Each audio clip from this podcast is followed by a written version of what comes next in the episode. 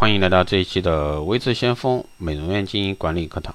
那今天这一期呢，给大家来分享一下，同样是开店啊，中国人和犹太人差在哪儿？啊，相信呢这一类故事大家也听得比较多，看的比较多。那我们这期呢，还是给大家带来这一节课。那为什么中国的企业啊，寿命普遍比国外的企业短？大部分的中国商人呢，都缺乏创新意识，不懂得呢举一反三，认为呢一时的成功就是永远的经验。不论时代的交替和技术的更新，都一味将成功的经验呢不断的克隆复制，没有加入一个创新的因素，终究呢会被时代淘汰。如果说不做长远的商业规划，眼前的经济利益呢就很容易啊会就会随着资源的枯竭、市场的竞争、时代变迁而逐渐下滑，最终呢导致企业的破产。那举个例子，从前呢东欧一座城市啊，在城东和城西各修筑了一条新马路。犹太人呢在西边啊，中国人在东边，各开一家修车店。那他们的价格呢都很公道，服务非常好，两家的生意呢都很红火。不久呢，另一个犹太人在西边发现人们来修车时呢，常常要费时等待，他就在修车店啊旁边开了个餐馆，专营犹太美食。不久呢，生意鹊起，不少人呢即使不修车，也愿意来光顾这家餐馆。而在城东呢，另一个中国人看修车生意好，就在对面呢克隆了一家新店。为了招来顾客呢，他按照对面老店的一个价目表九折收费。两家人的关系呢有些紧张，但大家的日子呢还能过。又过一阵子啊，另一些犹太人看城西的人流越来越多，就渐渐开启了超市，建起了住宅、教室、学校。西边呢慢慢形成了一个繁荣的新兴社区，房地产呢开始增值。而在东边呢，更多中国人来开修车店，价格战呢变得白热化，每家店呢偷偷偷的在客人面前诋毁其他同行。为了控制成本呢，店主们不惜克扣修车师傅的工资，甚至在修车时呢以次充好，偷工减料。于是呢，高水平的技师流失到西边犹太人的修车店，不在乎价格，在乎质量的客人也不来了。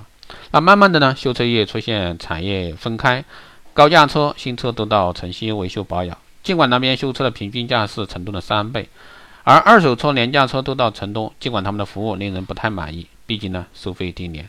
于是呢，犹太人的修车店啊。盆满钵满，而城东的中国人呢虽然说很辛劳，却仅混个温饱。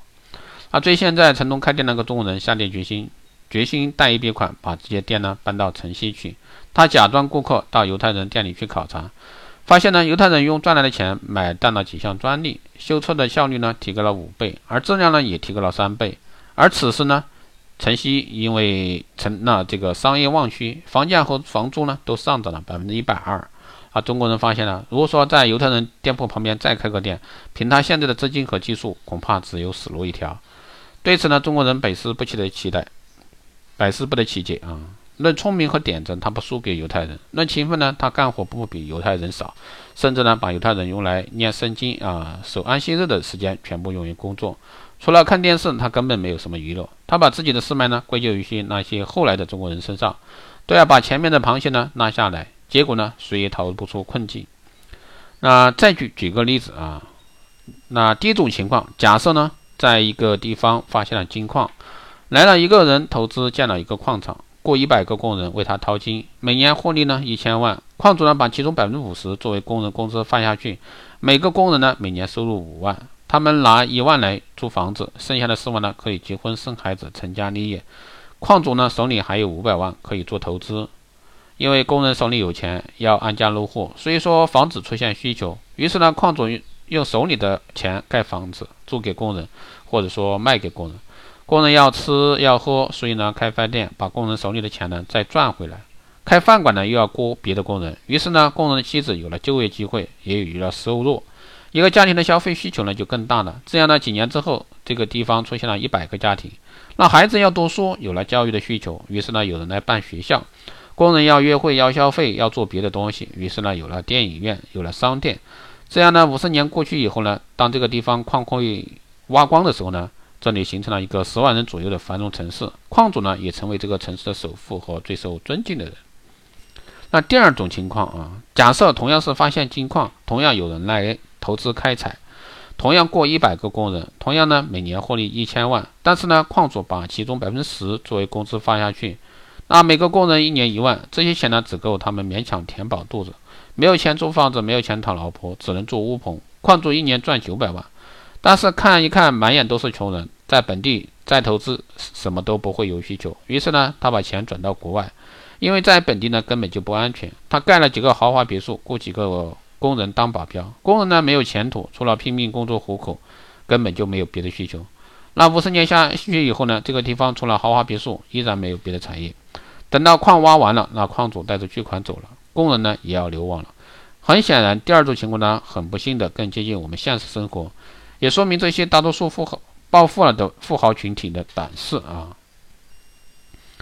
想要得到长远的经济效益呢，不仅要跟上时代的步伐，不断的加入创新因素，进而呢丰富刺激消费者的欲望，学会呢从一个成功的案例中举一反三，根据自身的状况适当的调整，而且呢还要有长远的企业规划。不要只做啊，只过眼前的经济效益，还要兼顾社会效益，与广大普通中小投资者呢长期分享好和共赢，从而呢促进啊社会的一个繁荣和经济的发展。那第三种情况，这也是朋友圈经常传的啊，不过呢我还是来给大家分享一下。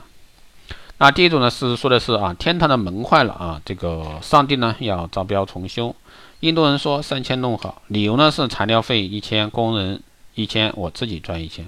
德国人说要六千，材料费两千，人工两千，自己赚两千。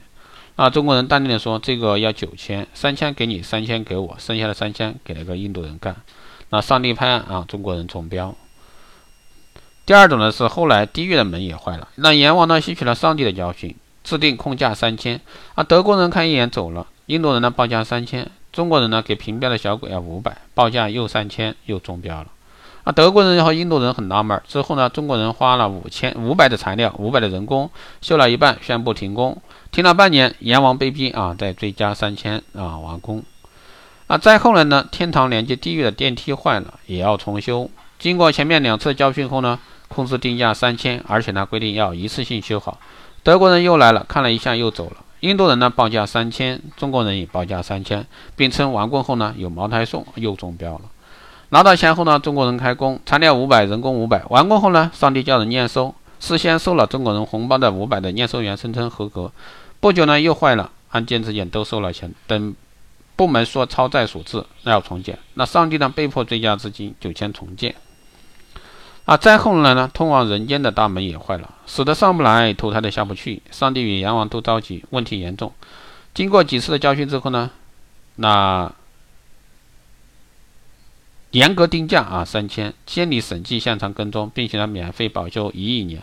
德国人呢被吓跑了，印度人报价三千，中国人来了，报无偿修理，而且呢免费保修两亿年，但要一亿年的管理权。上帝和阎王都同意。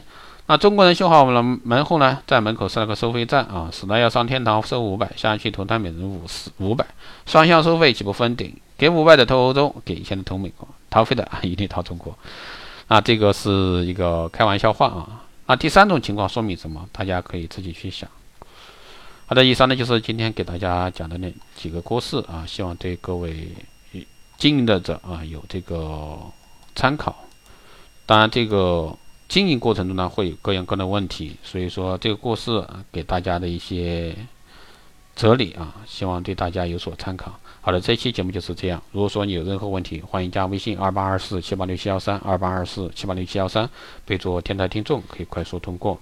如果说你对我们的光电医美课程、美容院经营管理、私人定制服务以及光电中心加盟感兴趣的，欢迎在后台私信维持先锋老师报名。好的，这期节目就这样，我们下期再见。